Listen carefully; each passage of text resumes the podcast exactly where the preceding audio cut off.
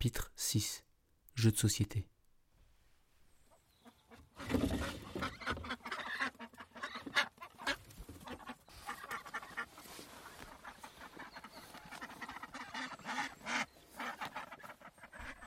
Perpète-les-Oies n'est pas complètement coupé du monde que je connais, mais un peu quand même.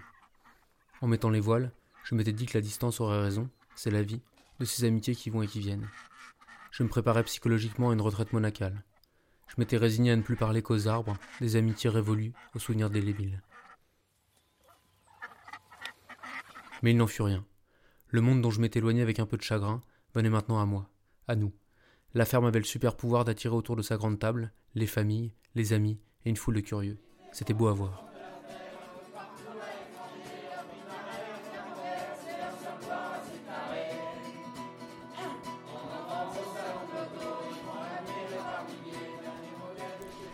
Comme la logique voulait que les copains ne se tapent pas toutes ces bornes pour 5 minutes sur place, on avait le temps. Le temps de partager plus que des mises à jour. Le temps de vivre des choses qui deviendraient des souvenirs. La particularité du lieu, tacitement admise, appelait au rituel de la visite guidée nos installations. La centrale solaire autonome, la pédoépuration, la serre bioclimatique au sud, l'isolation au nord, la charpente et les travaux faits maison, les serres, le champ, le verger, le paradis.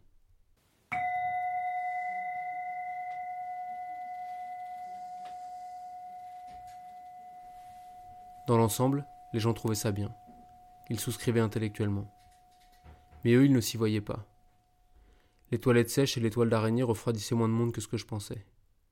Ce qui coinçait chez les visiteurs, c'était la fameuse vie en communauté. L'époque était à la liberté individuelle, et l'idée de vivre à dix sous le même toit rendait sceptique. Leurs appréhensions n'étaient pas infondées, ceci dit. L'empirisme le plus élémentaire permet d'affirmer que vivre en couple reste plus compliqué que préparer des pâtes aux gruyères, qu'une semaine de vacances entre potes peut facilement partir en vrille, et qu'il existe un paquet de familles où l'ambiance est aussi détendue qu'un CRS à Notre-Dame-des-Landes. Autant dire que la coexistence harmonieuse de dix inconnus, anticonformistes, de générations différentes, et vivant dans une relative promiscuité, apparaît aussi atteignable que la démocratie. D'aucuns diraient que c'est une utopie, sympathique mais naïve. La logique voudrait au contraire que l'on suffoque, et que tôt ou tard, on s'étripe.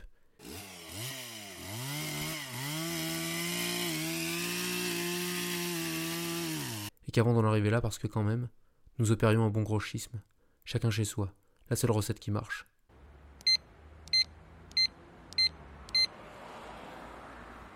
Que nenni, on y arrivait. Pour les vétérans du collectif, voilà plusieurs années qu'ils narguent le destin, en accomplissant quotidiennement l'exploit de se supporter les uns les autres. Du coup, je leur ai demandé à quoi ça pouvait bien tenir.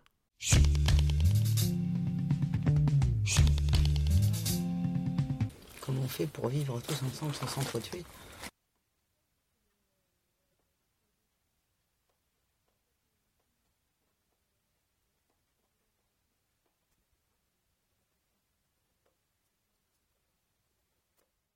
Ce qui aidait, c'est qu'on était tous un peu d'accord.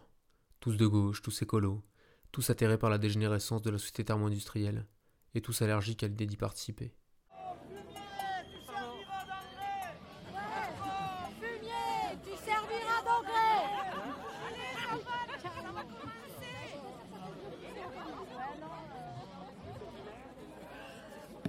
On partageait une espèce de vision du monde, un récit commun.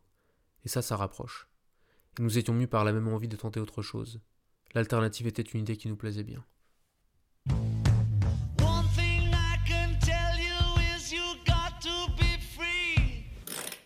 bonne manière générale, c'est que on a besoin de tout le monde et qu'on est vachement complémentaires, pas que pour se taper dessus. Euh, bah, l'endroit où on est là, il n'existerait pas euh, si chaque personne n'avait pas contribué comme elle l'a fait. Tiens, là par contre, tu vas pouvoir me tenir le, bout de bois juste pendant que ma vis elle, commence à rentrer. Quand on rigole déjà, quand on passe des bons moments, euh, que ça soit en taffant euh, quand on est à l'étage ou quand on est au marèche, euh, quand on fait des gros chantiers euh, vraiment tous ensemble et puis qu'en en deux heures on a tout fini et puis que là on peut se dire ouais putain on a fait tout ça. En fait on éprouvait au jour le jour des lieux communs comme tout seul on va plus vite et ensemble on va plus loin.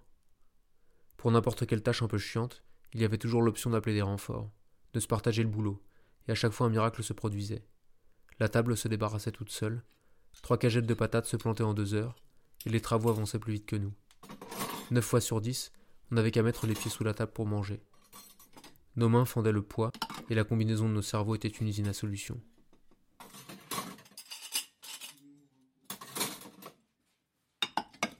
Ouais, je dirais que c'est.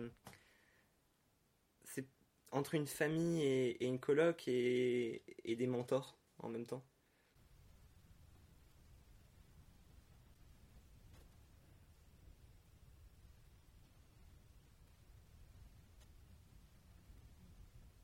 Parce qu'on le veut, parce qu'on veut vivre ensemble, alors on y arrive, tout simplement.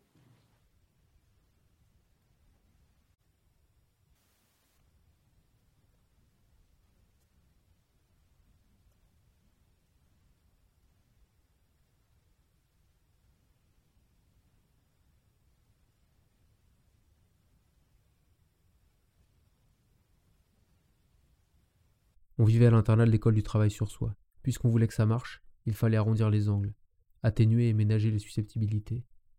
On prenait les décisions au consensus, après les discussions non consensuelles. Certains cherchaient la confrontation, parce qu'ils s'éduquaient comme ça, à coups de clash constructifs.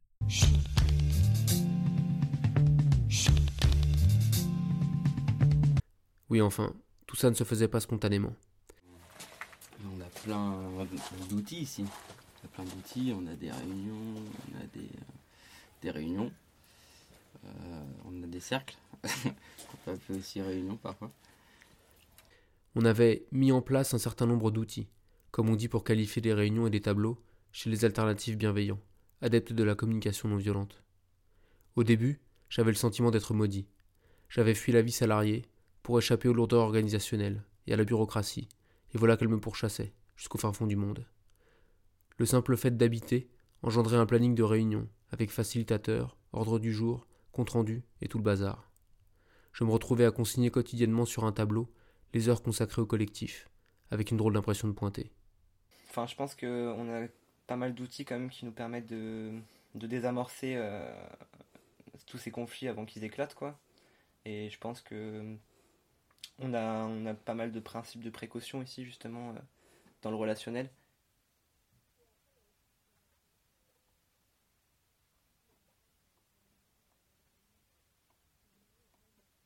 Le jour de la première réUMO, pour réunion émotionnelle, je me suis demandé si j'étais taillé pour le job. Je vais donner un petit coup de bois tibétain. L'idée, c'est euh, d'utiliser ce temps-là euh, pour euh, nous centrer, c'est-à-dire un temps de silence collectif, juste pour sentir comment je me sens ce matin. Et ensuite, on partagera euh, cette météo.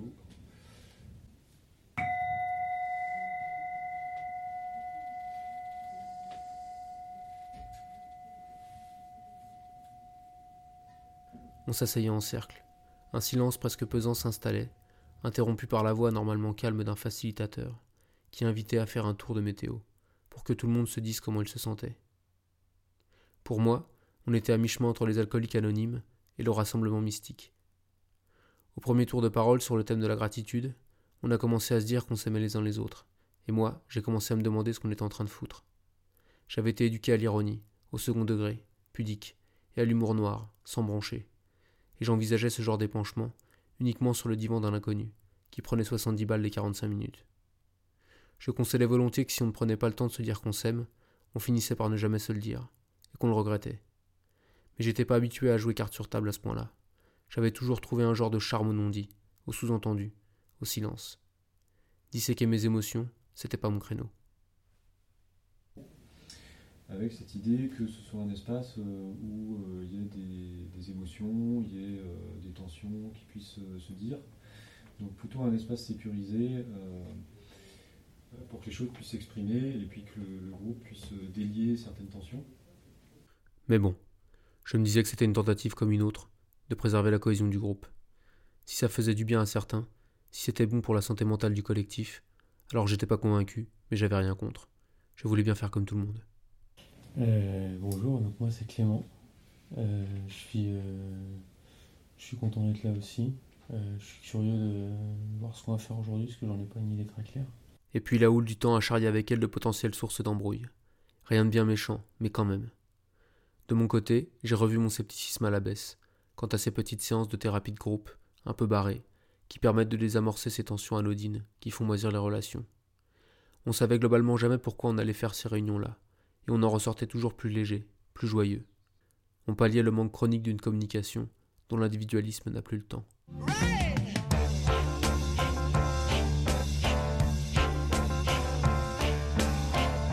Le principal truc, c'est que ben, on est tous d'accord sur la vision, sur le.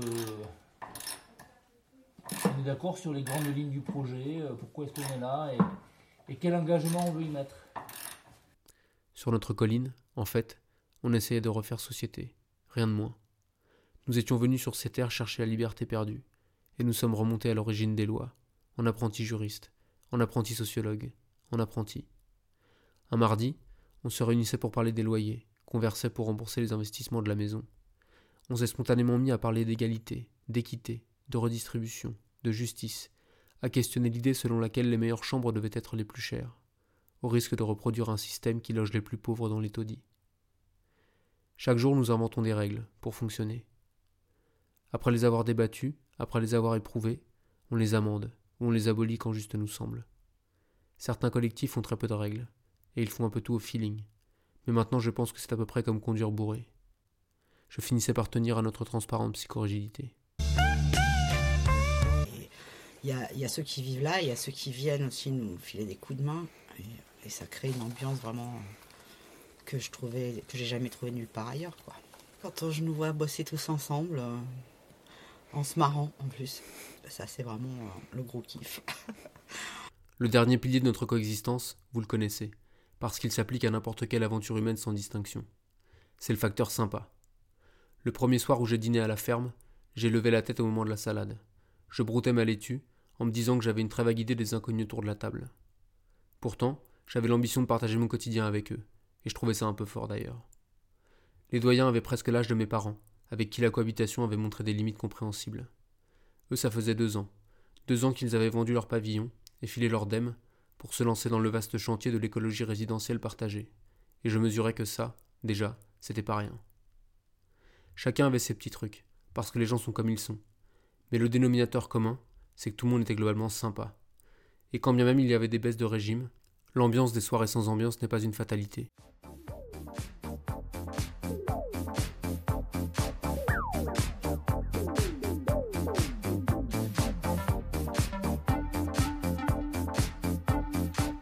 On tient pour acquis que c'est là qu'on a jeté l'encre, on s'engage, plutôt que de partir. Et on se rend compte que l'ambiance, ça se travaille, ça s'invente, ça se met. Et là, tout devient sympa. Et quand c'est sympa, comme par hasard, ça marche.